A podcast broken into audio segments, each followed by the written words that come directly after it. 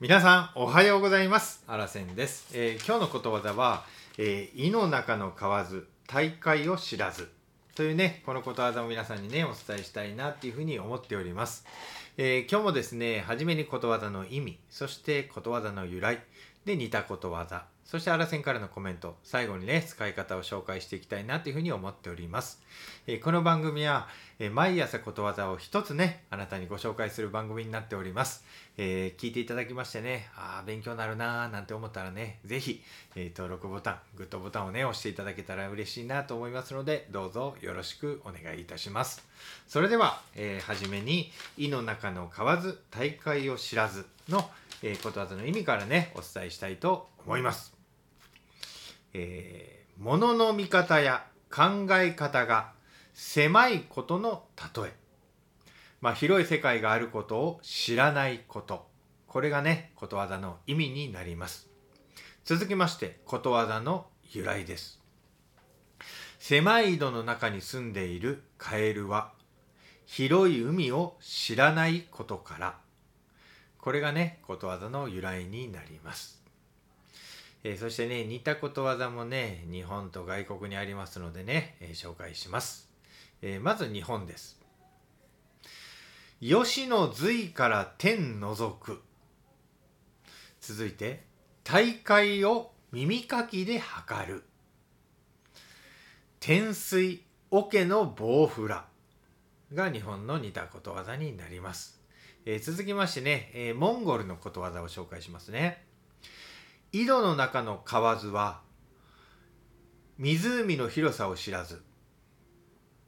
湖の蛙は井戸の狭さを知らず。まあこれがね、えーモンゴルのことわざになります。続いてねドイツフランスオランダでね言われてることわざです。自分の鼻先までしか見えない。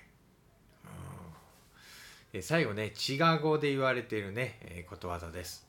外に出ないものは知らない。というね、えー似たことわざが世界にもねあるっていうことを紹介させていただきました。で続いてアラセンからのコメントです。まあ世界は広いです。まあ得意分野だってねまだまだ知らないことがたくさんありますよね。まあそれなのにね俺ってすげえみたいなね。まあ得意になっているとえー、井の中の蛙大海を知らずってね言われてしまいます。まあ物の見方や考え方がね狭い残念な人だということになりますね。まあね狭い井戸の中に暮らすカエルは井戸がせ井戸がねもう世界だと思っていて実は広い海があることを知らないんです。まあ、中国のね古い古い書物宋詩にあるね。これはね話なんですね。それが由来になっていると言われています。まあ例えばね、まあ、小学校の野球のチームであなたはエースやったとしましょう。でね周りはねみんなあなたよりねまあ野球が下手なね人ばっかり。そうするとね僕が一番だっていうね得意になってしまいますよね。まあそういうことになってしまうでしょう、うん、でもよその学校にはね実は自分よりすごい人がねきっとねいるんですよね。まあねこのことわざをね知るとね、まあ、自分はまだまだだなっていうふうに考えてね、まあ、世界の広さをね広さに気づけるかもしれないというふうに思います。なのでねこのことわざをね是非みんなね知ってほしいなというふうに思います、えー最後に、えー自分よりすごいと思えるね人に出会った時はねもう成長のチャンスやっていうふうにね思ってね是非頑張ってほしいなっていうふうに思ってますまあ、アラセンはね、まあ、まずはね、この胃の中で、まあ、結果を出したいなというふうに思っております。はい。それでは、最後に使い方をね、紹介していきたいと思います。9! ははははは俺はこの学校で一番の成績だ。みんな、博士って呼びなさい、博士。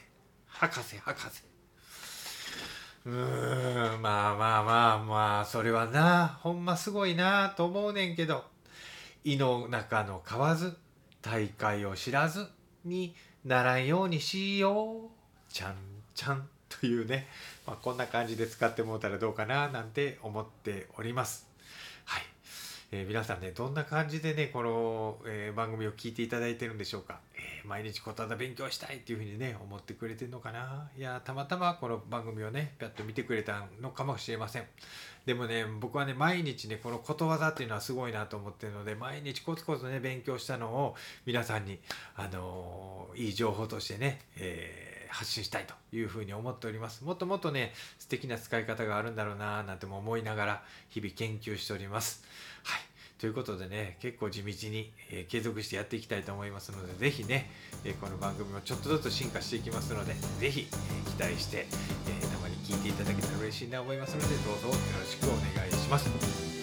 今日も朝から頑張っていっていきましょういってらっしゃい目の前のあの人の大切なあの人の心に火をつけて励まそうと思うのならあなたが燃えればいい。